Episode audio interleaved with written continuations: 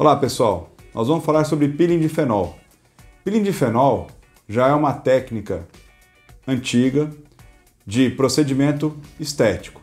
É um peeling, como todo peeling, ele é consiste de aplicar por sobre a pele, principalmente do rosto, algum tipo de ácido, aonde você vai ter o que a gente chama de desnaturação, ou seja, a quebra da proteína. Lembrando que o nosso rosto é formado por camadas de proteína e por essa quebra de proteína você vai ter a descamação, ou seja, as camadas da pele que são feitas de proteína, são compostas de proteína, ao se desnaturarem, elas vão morrer e, e aí haver o fato da descamação. O peeling de fenol, ele, como eu disse, ele não é uma novidade. Ele é uma técnica, ou na verdade, um, um ácido já antigo. É um ácido que ele é um, uma, ele atua como um veneno protoplasmático. Ele é um ácido da família que atua por toxicidade. Por isso que antigamente a gente usava o fenol aplicado em centro cirúrgico, com controle é, de sinais vitais, porque ele era um peeling muito profundo e que para alguns pacientes que tinham risco cardíaco, alguns tipos de doença, teria que exigiria né, um monitoramento muito ativo. E também o pós-peeling dele era muito agressivo, com uma descamação profunda, com edemas profundos e com riscos de infecções também maiores. Com o passar do tempo, a gente que estuda formulação, ou eu que gosto muito de peeling, e dentro da minha especialidade, que é a formulação, a gente estudou bastante a parte do fenol, assim como outras pessoas também, e o fenol vem se desenvolvendo no, no passar dos últimos anos. E hoje existem algumas formulações que permitem o uso do fenol até mesmo em consultório, porque ele vem de uma maneira atenuada.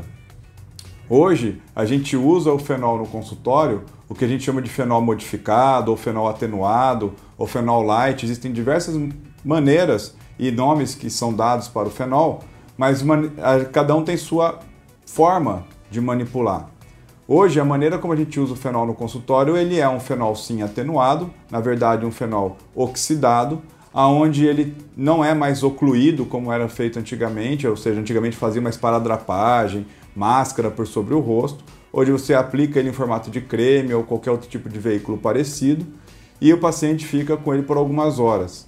Dessa forma, por ele ser atenuado, ele então vai promover uma descamação mais branda do que aquele inicial, que era profundo, que era com um incômodo muito forte. E hoje ele é menos incômodo, com menos dor e com bem menos risco de, riscos, inclusive o risco de infecção. Então, é um procedimento seguro para se fazer no consultório, só que ele exige um conhecimento muito específico do dermatologista que está fazendo a aplicação, porque para fazer peeling de fenol tem que ser um profissional médico e, no caso, um dermatologista, para que se use o fenol da maneira correta, da maneira que saiba seguir os limites desse tipo de ácido, mas ele também é um ácido que promove um resultado magnífico. É uma renovação mesmo da pele, principalmente da pele do rosto, que é o que a gente mais utiliza. Exige sim cuidados do paciente no domicílio, cuidados pós-peeling, principalmente na primeira semana, semana quando a gente vai ter um pouco mais de edema, de inchaço local, a descamação é mais vigorosa. Então essa primeira semana exige sim cuidados mais específicos e especiais, inclusive por parte do próprio paciente.